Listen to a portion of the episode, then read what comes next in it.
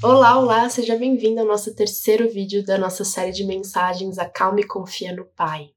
Nós estamos juntas desconstruindo as visões distorcidas que a gente tem, que tem nos impedido de confiar verdadeiramente, de entregar tudo nas mãos de Deus e de viver vidas de fé calma e confiante no Pai, mesmo em meio às incertezas, mesmo em meio às tentações, mesmo em meio às dificuldades da vida do lado de cada eternidade. Se você ainda não assistiu, os dois primeiros vídeos dessa série estão disponíveis aqui no nosso canal. Ouçam também as meditações guiadas, as práticas de Lectio Divina, que é uma leitura orante e meditativa da Bíblia, que vai te ajudar a experimentar tudo aquilo que a gente está falando aqui cognitivamente no seu coração. Essas meditações estão disponíveis no nosso podcast. No seu agregador de preferência, você vai conseguir encontrar ali, só procurar pelo podcast da Fluirá, ok? E só relembrando, essas mensagens, elas são uma degustação daquilo que a gente vive juntas ao longo do processo de formação espiritual que a gente disponibiliza para mulheres cristãs na Fluirá. A gente tem como objetivo equipar, encorajar e inspirar mulheres cristãs a viverem uma fé calma e confiante, mesmo em meio ao caos da nossa vida moderna cotidiana, cheia de demandas e de funções. Para isso, a gente serve vocês através de conteúdos gratuitos como esse. No nosso podcast também tem bastante conversas que vão te edificar, no nosso Instagram também.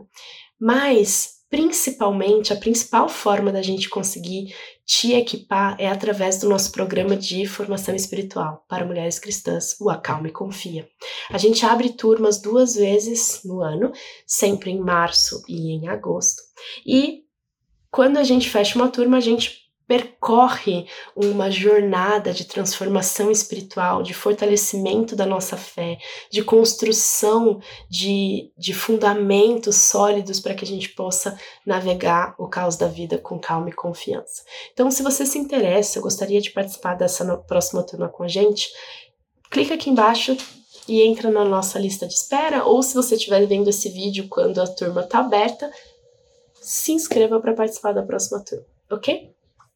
Nesse vídeo a gente vai adentrar na característica que Deus se dá como um Deus compassivo. E a gente vai descobrir como a compaixão de Deus é um elemento primordial da sua constituição, da sua personalidade, do seu caráter.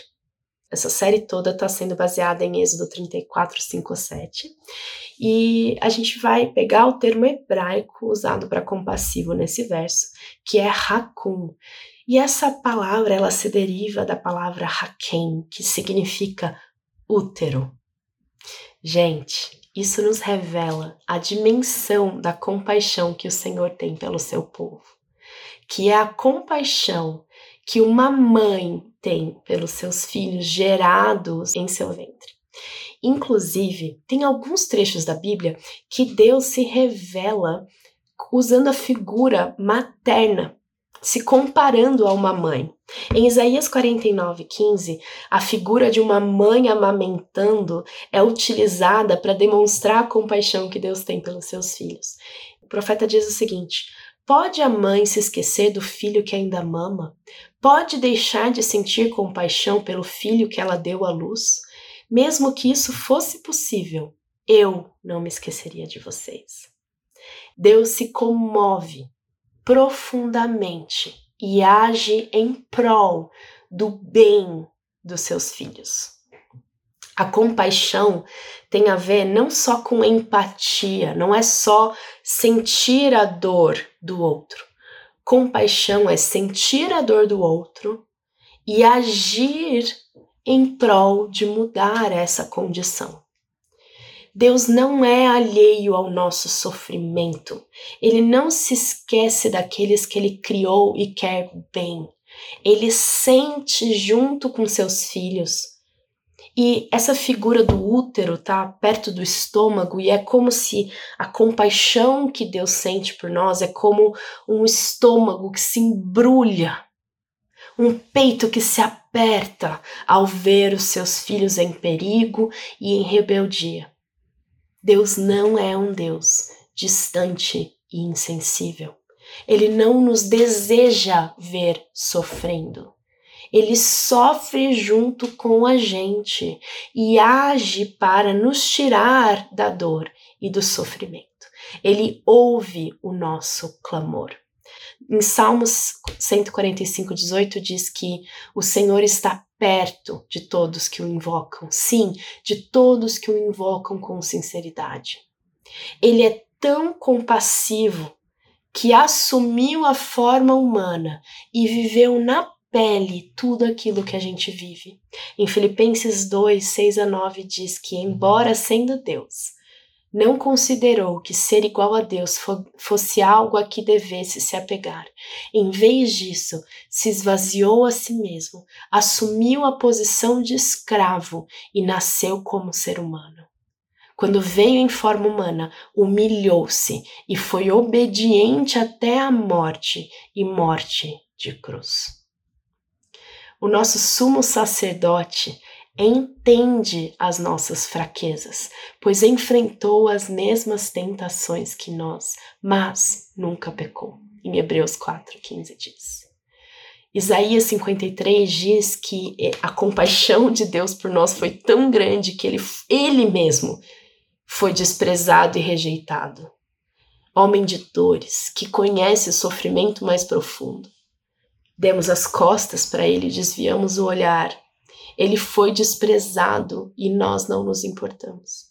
Apesar disso, foram as nossas enfermidades que ele tomou sobre si e foram as nossas doenças que pesaram sobre ele.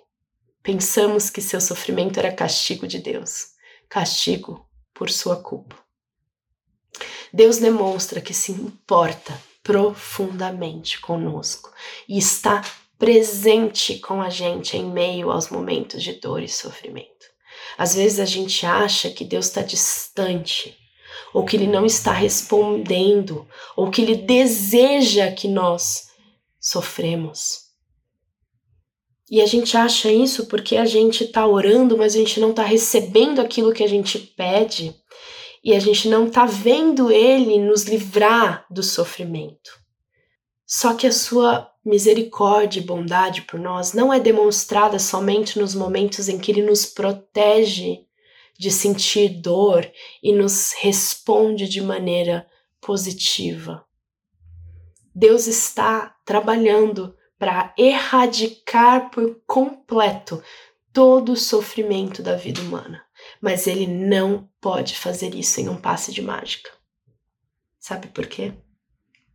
Sabe por que, que Deus não pode simplesmente acabar com todo o sofrimento de uma vez e impedir que a gente sofra e que qualquer coisa aconteça de mal? Porque se ele erradicasse a origem de todo o sofrimento, que é o pecado, tudo aquilo que estava corrompido pelo pecado também seria erradicado, inclusive nós. E por isso o caminho que Deus escolheu trilhar para nos libertar da condição de sofrimento foi se fazer homem, sofrer, pagar o preço para nos resgatar e abrir um novo caminho para a possibilidade de vivermos uma vida sem sofrimento com Ele, quando o seu reino for finalmente revelado na sua segunda vinda. Mas enquanto essa, essa segunda vinda não acontece, a oração de Jesus por nós no tempo que se chama hoje, do lado de cada eternidade, foi: Eu não peço que os tires do mundo, mas que os proteja do maligno. Aqui no mundo vocês terão aflições, mas animem-se, pois eu venci o mundo. E lembrem-se disso. Estou sempre com vocês até o fim dos tempos. Deus está em missão de erradicação do sofrimento. Mas isso está levando um tempo. Isso vai se completar na segunda vinda de Cristo.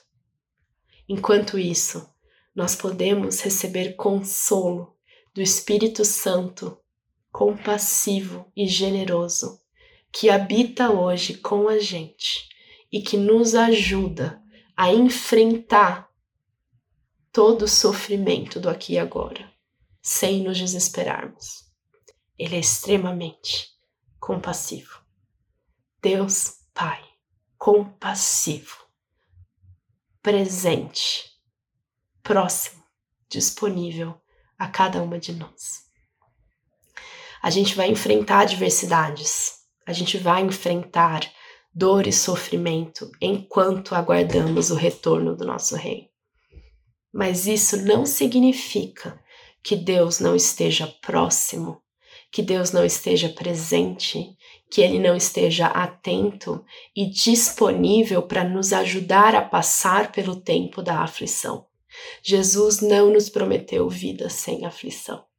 Ele nos prometeu vida apesar da aflição e vida com Ele, através da aflição.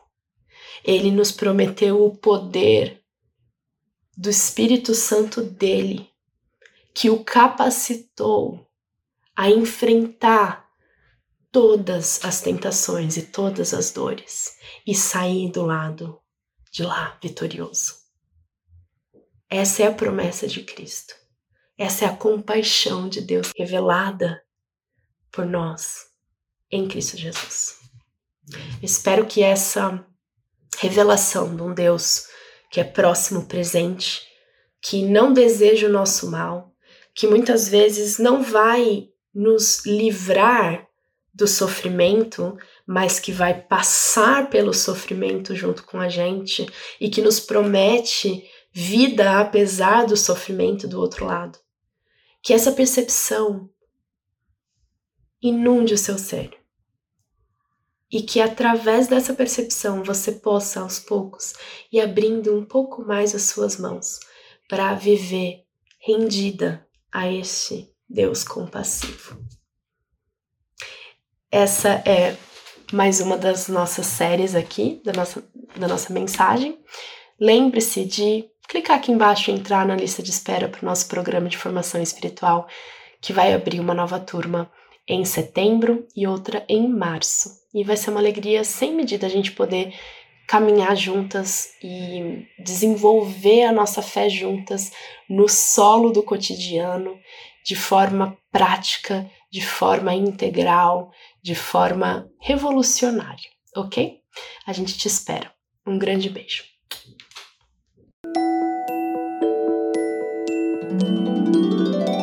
Essa série de mensagens é uma introdução ao programa de crescimento espiritual da Fluirá, para equipar discípulas de Jesus a navegarem o caos das suas emoções e vidas com mais calma e confiança no Pai. Para saber como o programa funciona, a data da próxima turma ou se inscrever na lista de espera, é só clicar no link que está na descrição desse episódio.